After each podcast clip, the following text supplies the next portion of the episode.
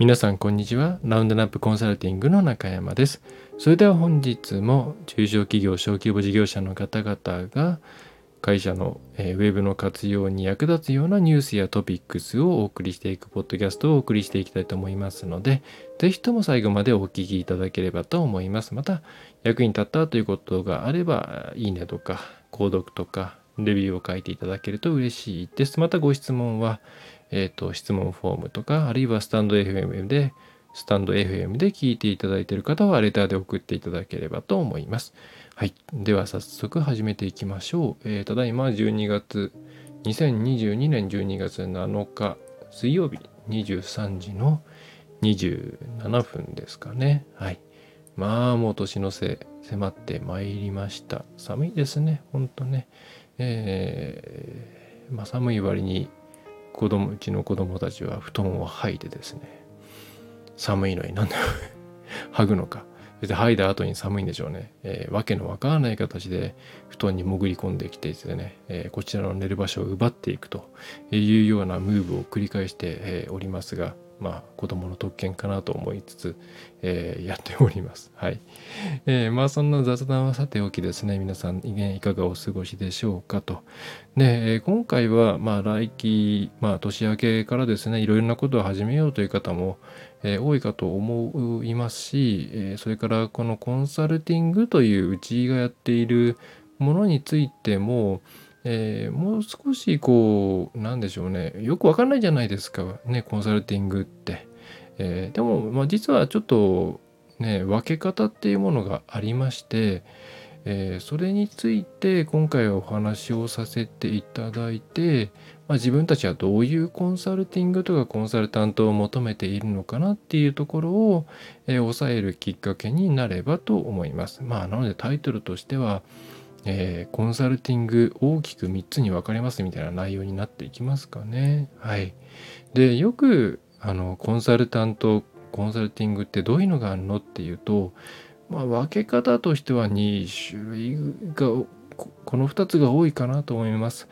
うん、一つはその、まあ、大きくその全体のコンサルですね。えー、まあ、経営コンサルとか、ウェブにしてもウェブ全体のコンサルとか、まあ、ウェブも経営の一部なんで、また一部の一部って言われればそうなんですけど、まあ、特定業務とか、うん、例えばその組織組織じゃないな人材獲得コンサルティングとかですね、えっ、ー、と SEO コンサルティングとかですね、えー、そういう個別の手段手法ではなくてその全体ですよね、えー、そういったものを見るコンサルティングっていうものとあとはよく業コン業務コンサルティングなんて言いますけれどもさっきのその SEO だったりとか人材獲得とかそういう個別の部分に関してのコンサルティングとかそういうカバー範囲で、えー、分けるっていう考え方が一つ一つあるかなと思います。はいまあ、これは非常に何でしょうね、まあ、分かりやすい分け方ですよね。はい、その業務範囲依頼する範囲で決めるっていうやり方で、まあ、どっちもえー、成立するやり方かなと思います。考え方ですね。で2つ目がその業種あるいは会社の、えーと、規模感。まあ端的に言えば大企業か中堅か中小企業か小規模事業かっていう規模感ですね。それと業種っていうところで区切るやり方があると思います。まあ、飲食店専門コンサルタントとか、えー、それから、えー、なんだえー、地、えっ、ー、とですね、えー、まあ業種が多いのかな、まあ、大企業の、えー、何名以上の組織関連のコンサルティングとか、えー、それから小規模飲食店専門コンサルティング担当とか、えー、あとは事業専門とか、まあ、最近多いのは歯医者専門とかですね、まあ、細分化随分してんなみたいな、まあ、細分化するとその分野に関しては響きが良くなりますからねマーケティング目的でやってるケースなんかもよくあっていろんななんかなんとか専門っていうのをねたくさん並べてるような会社もあったりしますけれども本当にそれ専門なのかという気はしますがまあそういう業種業と会社の大きさと業種ですかねっていう分け方もあるかと思います。はい。まあ、えー、一番としては一番最初としてはまあ行婚なのか、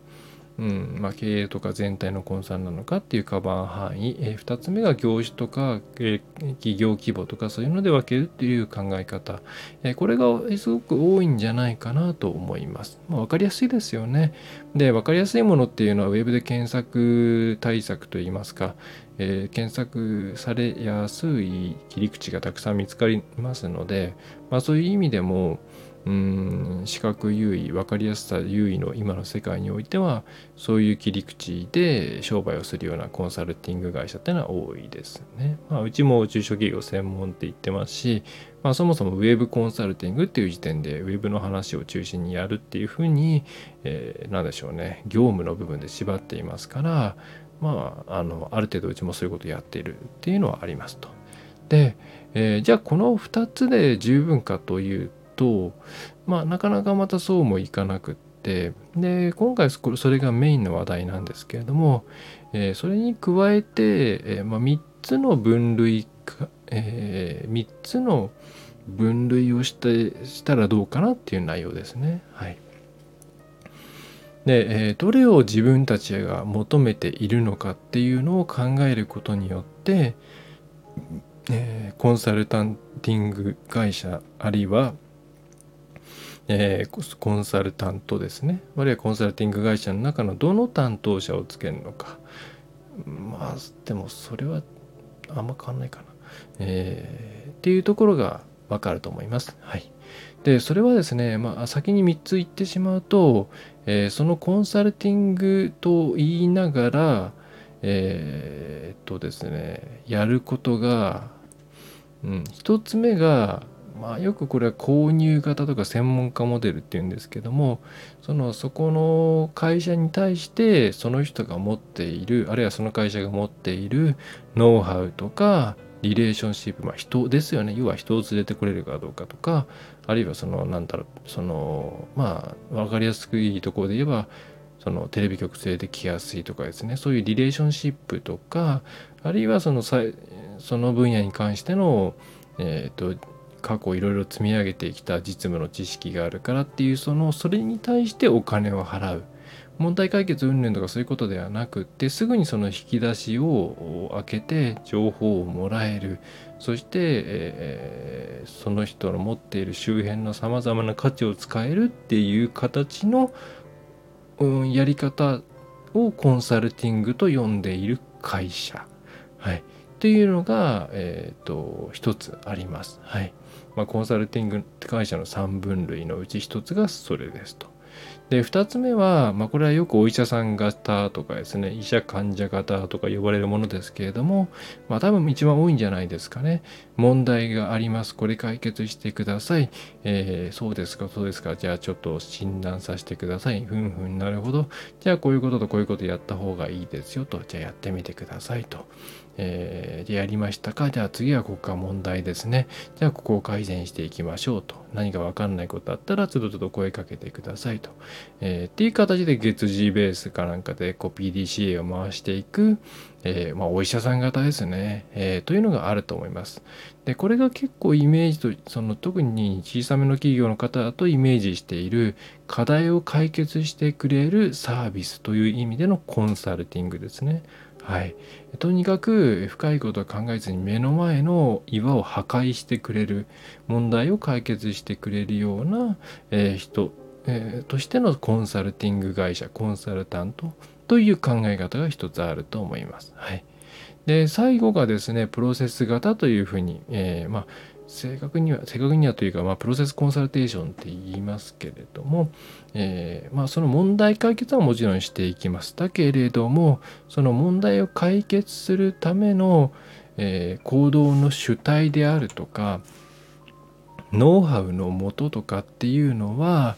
えー、それはコンサルタント側がまあこうすればいいよっていうのは一応もちろん持っているんですけれども、えー、究極的にはそれは組織の中にあるはずであり組織メンバーの中のその主体性ですとか自立性をきちんと引き出してそこで、えー、中で、えーと、その問題を解決する能力とか組織風土みたいなものを醸成していって自然と解決していくっていうところが一番いい考えやり方なんだよ。という考え方をするのがプロセス型、まあ、プロセスプロセスコンサルテーションというふうになります。まあ、これは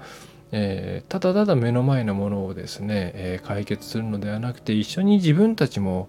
変わっていきたいあるいは会社の中にそういう部門を作っていきたいそれをスムーズに導入していきたいっていう方はこういう形を想定しているのかなまあそういうのが、ま、ハマるのかなというふうに思います。はい。えー、というふうに今までその業種業態とか会社の規模とか、えー、そういったものでね、えー、よく分類されがちっていう話をしましたけれども加えてその先に今の3つ。1つ目としてはそのノウハウとかリレーション購入型ですね。専門家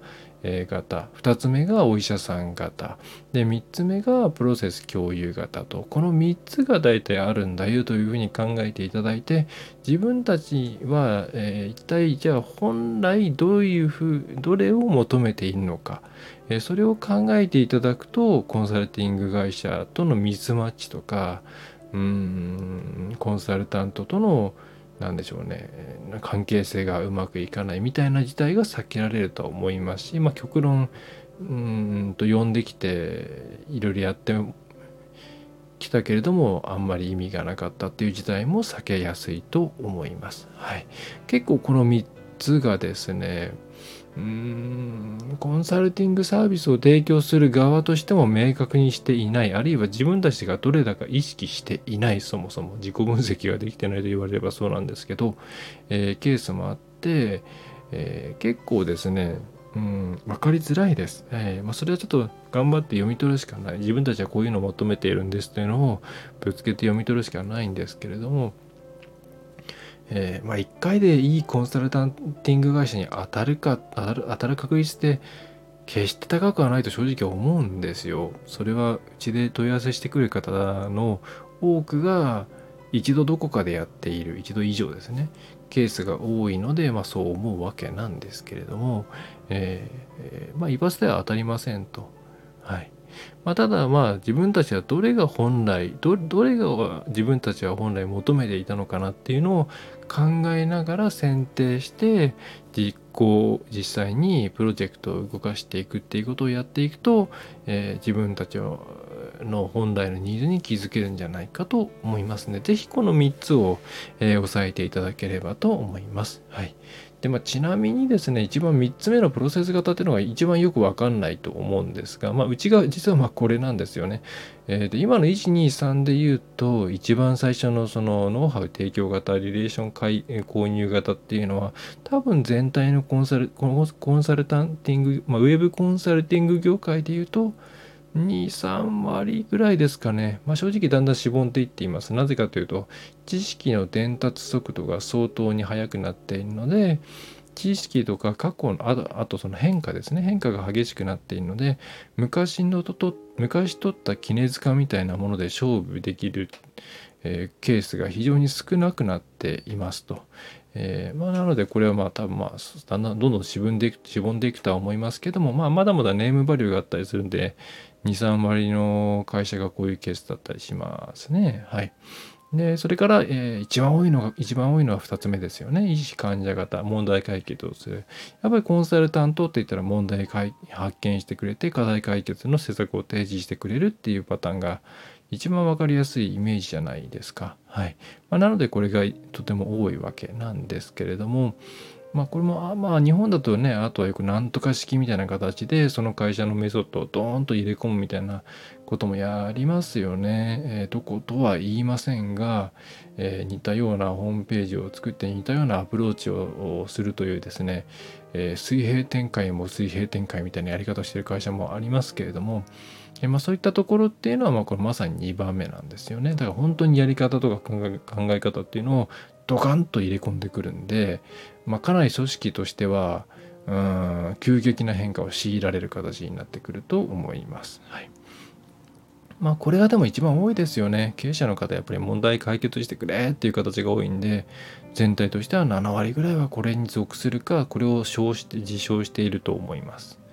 で残りのですね1割にも満たないですねきっとねがプロセス型ですね。はい。これ非常に少ないですね。で、うちはまあここに属するわけなんですけども、まあなんでみんなやらないかっていうとですね、えー、大変だから 大変だからだしなかなかお客さんに価値を感じてもらいづらいからなんですね。でこれはなぜかというとその処方箋型、まあ、2番のお医者さん型ってすごく分かりやすいんでお金取りやすいんですよね。その何かを変えますこうしますウェブだったら例えば、ね、集客を2倍にして反応を3倍にしますとかそういうふうに目標を掲げて予率出してで、ね、結果的に OK だったらあえ、お願いした甲斐があったなって感じになると思うんですけどプロセス型3つ目のプロセス型っていうのはあくまで皆さんの会社を変えて皆さん自身の意識が自然と変わっていくことを裏でサポートしていってえー、そして問題解決を結果的に行うっていう。これは別に問題解決にコミットしていないわけではなくてただそこに至る道筋っていうものをこちらからグイグイグイグイ押し込んでいくのではなくてそれぞれみんな異なるその企業のね、えー、よ良さとかあるいは今持っている改善しなきゃいけないところとかそういったものを意識しながら、えー、皆さんの中で自然と解決していけるようなアシストをしていこうというのがこのプロセスコンサルテーションなんでこれやっぱりですね、うん、うまくいったとしてもコンサルの担当のおかげでうまくいったのかって結構分かりづらくなっちゃったりするんですよ。うまくいっていればなんでしょうね。プロセス型がうまくいけばいくほどコンサルタントのうんやってきたことってどんどん分かりづらくなっていくんです。言い方を変えると自分の力でやったっていうふうに感じられやすいんですね。でまたそれで難しいのはこちらはそうなってもらいたいんですよ。つまり自分たちに自信を持ってもらって自分たちでも自分のこうやってウェブを活用できるんだっていうふうに思ってもらって自立して独立独歩していってもらうことが、まあ、最大の幸せなんですね。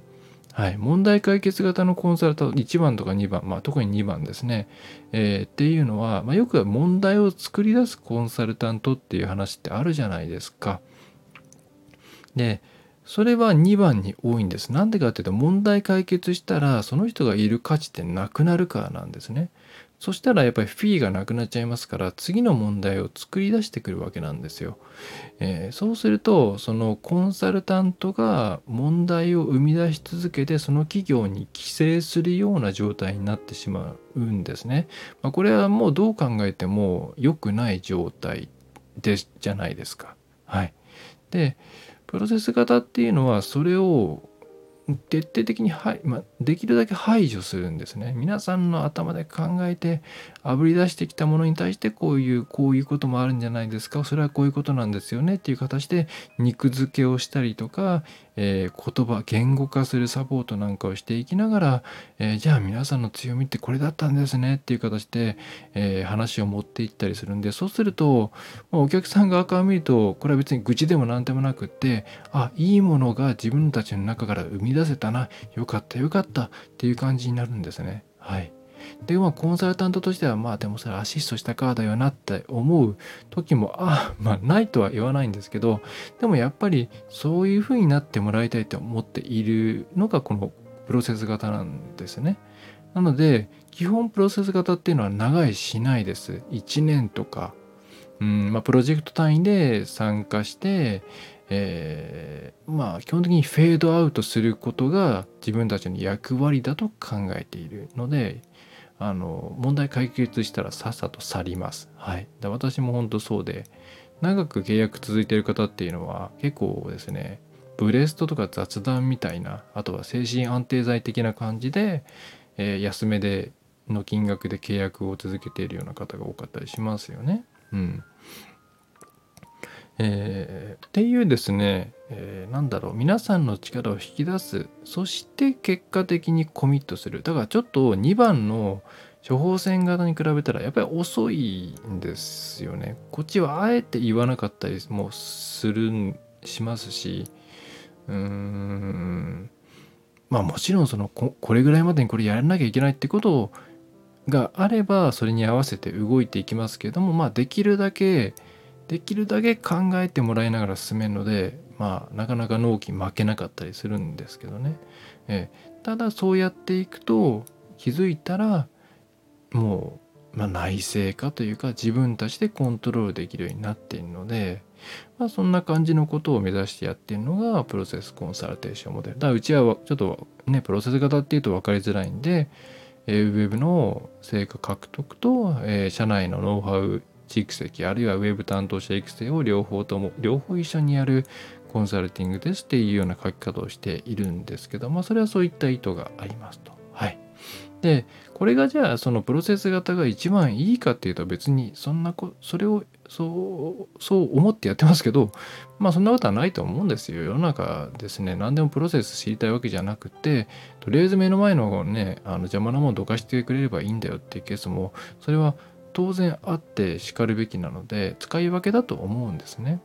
はいえー、なのでどれがいいというふうに考えるのではなくって皆さんとしては本当はね一番大事にしてるものは何なんだろうっていうのを考えてもらって今の3つですね、えー、ノウハウ購入型なのかあるいはお医者さん型なのかあるいはプロセス型なのか、えーえー、っていうことを考えた上で自分たちはじゃあこの方がいいよと、えー、そしたらそういうのにそういう方向性のコンサル会社の中から選定をし,、えー、していけばいいと思います。はい、でこの3つの分類があるということね。結構多いのはそのやっぱり一番分かりやすい2番目。これコンサルティング会社ってのはみんなこれなんだって思っているとまあ3番のプロセス型についのに当たってしまった場合にはなんか遅いなとかなんか全部自分たちでやらされてる気がして何のためにお金払ってるんだろうって思っちゃったりとかしがちですしあるいは一番最初のそのノウハウ提供型購入型になってくるとなんだ自分で自分で動いてくれないじゃない聞いたら動いてくれるけれども何も聞かなかったら1ヶ月間この人何してるんだろう？みたいなふうに思ってしまってまあよくあるいるだけで何もしないコン,、コンサルみたいなまあそういう話題になっちゃうんですよね。はい。えー、でまあなのでコンサルティングはコンサルティングといったらこの3つがあると。えー、だこれを見極めた上でどこに発注するか考えなきゃいけないよっていうことを必ず押さえていただければと思います。はい。まあ、それが今回一番お伝えしたかったことになりますね。はい。で、まあ、ここからは、まあ、あのうちがなんでこう上そのコンサル、じゃない、プロセスコンサルテーションっていうものをやっているのかっていうところの話になるので、えー、まああの、まあ、雑談ではないですけれども、えー、そういう話になるので、えー、まあ、ノウハウの部分だけでいいやっていう方はここで、えストップしストップしていただければと思うんですけど、まあえプロセスコンサルテーションっていうものは別に私が作り出した言葉でも何でもなくってこれはアメリカのですね、えエドガー・ヘンリー・シャイン、エドガー・ヘンリー・シャイン先生っていう方が提唱した概念なんですね。はい、でそれはまあ、どういうもの考え方かっていうと、まあ、そもそも相手の役に立つって何ですかとコンサルティングですよね相手の役に立つっていうのはどういうことかでどういうことですかっていうとそうすると多くの方っていうのは相手が困っていることとか相手が悩んでいることを解決してあげる代わりにやってあげるっていうことがその相手にとって一番求められているものなんじゃないかっていうふうに思ってしまうんですね。はい。えー、なんでかっていうと、やっぱり短期的にそうやって成果上がって、えー、目の前のね、何か石が解けられたりすると、やっぱり喜んでもらいやすいし、分かりやすい、成果もね、明確になりやすい。うん。まあ、からだと思うんですね。ただ、本当に相手のことを考えた時には、一番ね、あのいい形っていうのは、その人が自分でできるようになることなんですよ。まあ、もちろんそれは大前提としてその人がやるべきかっていう話ありますよ。例えばじゃあ社長が細かい雑務をやるべきかって言ったらそれはやっぱするべきことではないのでそこに関してわざわざやれるようになる必要はないんですけれどもそういったことはさておいて、えー、毎回毎回誰かにお願いするのではなく一番いいのっていうのは自分たちでそれができるようになることだしさらに言えばそういう問題が起きないように自分たちで動いて仕組みを変更していったりすできるようになることだとじゃないですかと。うんまあ、そんな感じのことを書いている、ま、本で、まあ、これ私が感銘を受けたそのエドガー・ヘンリー・シャイン先生のプロテプロセスコンサルテーションっていう本ですね。はい。これまだ売ってます。ちょっと高いんですけど、あと訳が正直分かりづらい。分かりづらいんですよ。で、読むの大変なんですけど、4000か5000ぐらいで買えると思います。はい。えー、まあ、そういう考え方でコンサルを行うっていうことですね。で本当に相手を助けるっていうことは相手のことを尊重して、えー、皆さんが自立していくことを助ける。皆さん自身にスキルがつくこと。アビリティというか、まあ、スキルがついていくことを助ける。コンサルティングする、えー、そういうことではないかって考える、まあ、派閥といいますかですね、えー、となっております。はい。えー、だ私はもちろんそのね締め切りありますここまでにリリースしたいです、えー、経営的にちょっとスピード重視なんですって言われればその中でできるだけスキルスワップスワップじゃないな、えー、スキル、ね、トランスファーができるようにしていきながらあるいは社内に担当者が育っていくようにしながら進めていきますけれども、えー、まあそこまででもないというケースであればできるだけ皆さんに考えてもらいながら進めるっていうことをやってます。まあ、なのでお客さんによってはうんまあ相当と違ったというかことで、まあ、早めに辞めちゃう方もいらっしゃってまあそれは多分なんでしょうねえー、さっきの例で言えば2番目のそのお医者さん方に合っている方だったと思うんですよね。はいえー、というふうにミスマッチすることもやっぱありますし、まあ、逆にそうではなくて、えー、徹底的に自分たちで考えるっていうところをやってきた結果会社が全然変わりましたとか、えー、っといろんなことを自分たちで判断できるようになりましたとか怪しい営業に騙されなくなりましたとか、えー、なんだろうなネット関係のニュースを見て、えー、昔は、うん、難しいな嫌だなと思っていたのが今はワクワクするようになりましたとか、えー、そういうふうな形に、えー、なってもらえるんですね。うん、でまあそういう形が一番いいと考えるのがプロセス一派なので、えーまあ、なのでうちはそのウェブコンサルティングっていうのを成果の獲得と同時にウェブ担当者あるいは会社へのノウハウ蓄積これを2つ両方一緒にやる会社ですよっていうのをホームページの方でも大きめに書いているんですよね。まあ、それはそういった理由だったりします。まあ、昔は直でプロセスプロセスコンサルテーションって書いてたんですけどもまああまりに一般的ではない言葉なんで反応が明らかに下がったのでまあちょっとその辺はも戻したりはしているんですけどまあもうちょっとね広ま広まればいいなと思ってるんですけど、えー、そういう形のですねやり方をまあうちはやっています。もちろん結果を求めつつも、